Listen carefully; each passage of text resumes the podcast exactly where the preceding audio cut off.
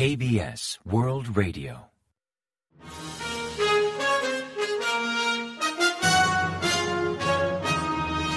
Informativo de KBS World Radio. Bienvenidos un día más al informativo de KBS World Radio. Les habla Javier Castañeda y tras el saludo les avanzamos los principales titulares del día 13 de enero. El Banco de Corea eleva el tipo de interés al 3,5%. La policía finaliza la investigación sobre la tragedia de Itaewon. El Pentágono reitera su compromiso de desnuclearización de la península coreana. Cancilleres de Seúl y Tokio conversan por teléfono.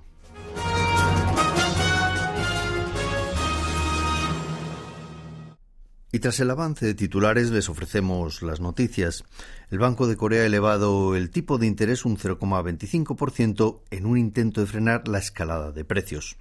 Durante una reunión mantenida el viernes 13, el Comité de Política Monetaria del Banco de Corea decidió aumentar los tipos del actual 3,25 al 3,5%, siendo la primera vez que el Banco Central realiza una subida de tipos por séptima vez consecutiva desde que Corea adoptara el sistema de tipos de referencia en el año 1999.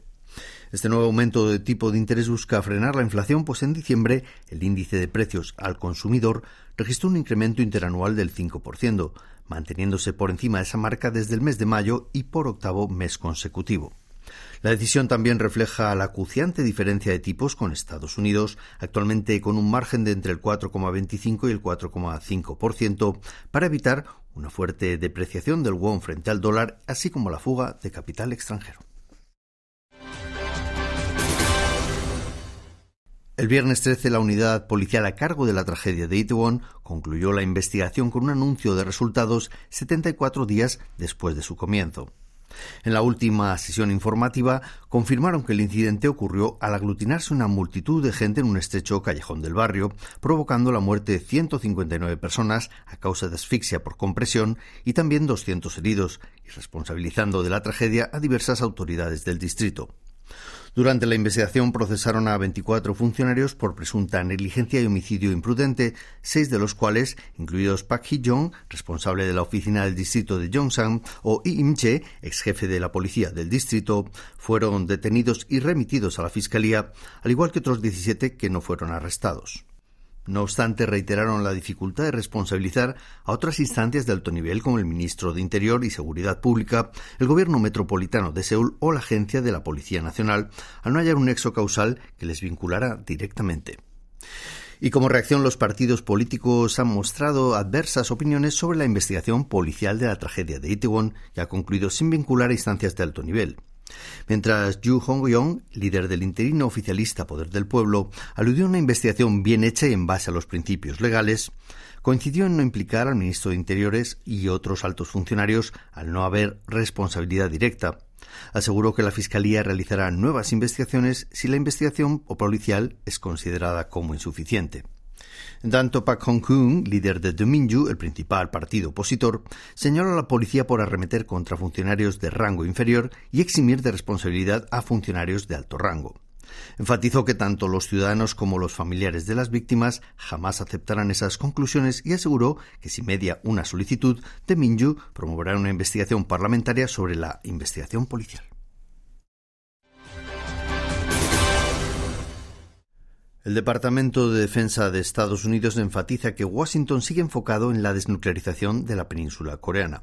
Así lo afirmó Patrick Ryder, portavoz del Pentágono, en sesión informativa el jueves 12 al ser preguntado por las recientes declaraciones del presidente Yoon Suk-yeol en alusión a un posible arsenal nuclear de Corea del Sur. Ryder señaló que Estados Unidos trabaja por proteger la seguridad y la estabilidad de Corea del Sur y de Japón, sus principales aliados en la zona, y evitar provocaciones de países como Corea del Norte. En cuanto a por qué Seúl no debería poseer armas nucleares, respondió que la respuesta va estrechamente ligada a la no proliferación nuclear, así como a la seguridad y la estabilidad en la zona.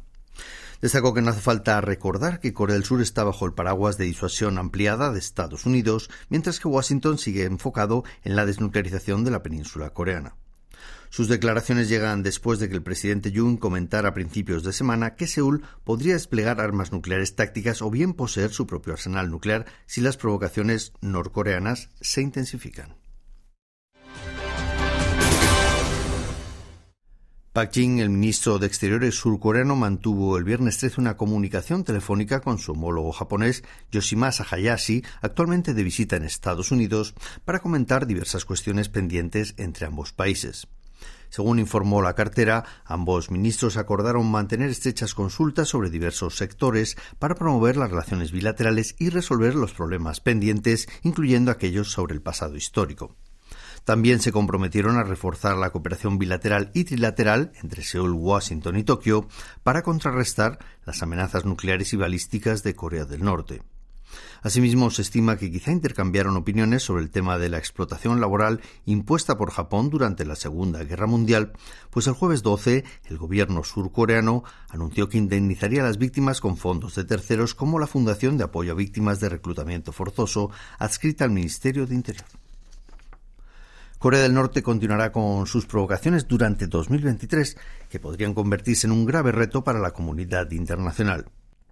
Durante un seminario entre expertos de seguridad, coordinado por el Centro de Estudios Estratégicos e Internacionales el jueves 12, Kurt Campbell, coordinador del Consejo de Seguridad Nacional para Asuntos del Indo-Pacífico de la Casa Blanca, afirmó que el mundo rechaza las provocaciones nucleares de Corea del Norte.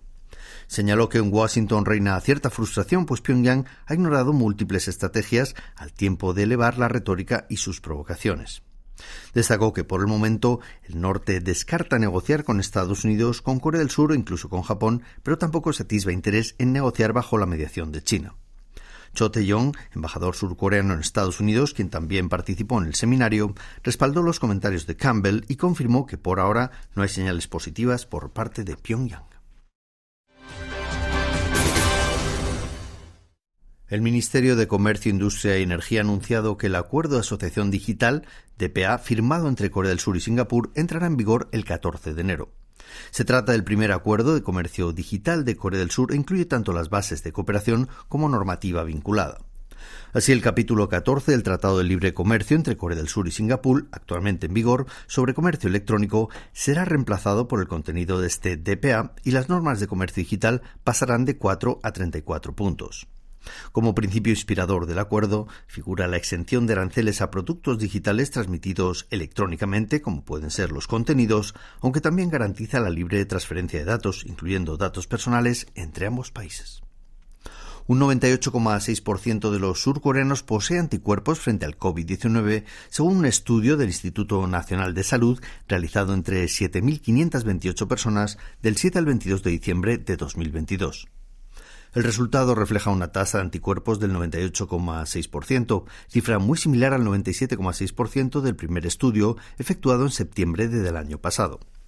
No obstante, la proporción de los que poseen anticuerpos por contagio aumentó 12,8 puntos respecto al primer estudio hasta un 70%. Este dato implica que 7 de cada 10 surcoreanos ya ha pasado el COVID-19.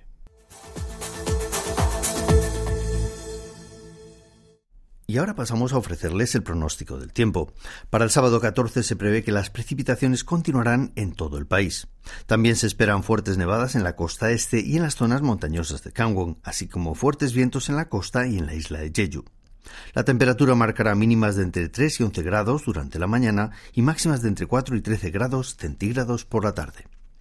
Y a continuación comentamos los resultados del parqué. El COSPI, el índice general de la bolsa surcoreana, cerró el día 13 y la semana al alza.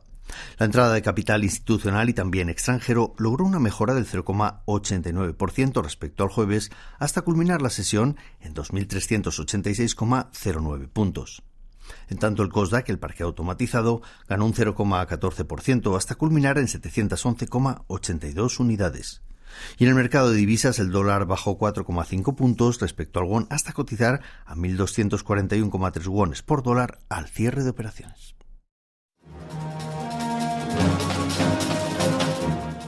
Y hasta aquí el informativo de hoy. Gracias por acompañarnos y sigan en la sintonía de KBS World Radio.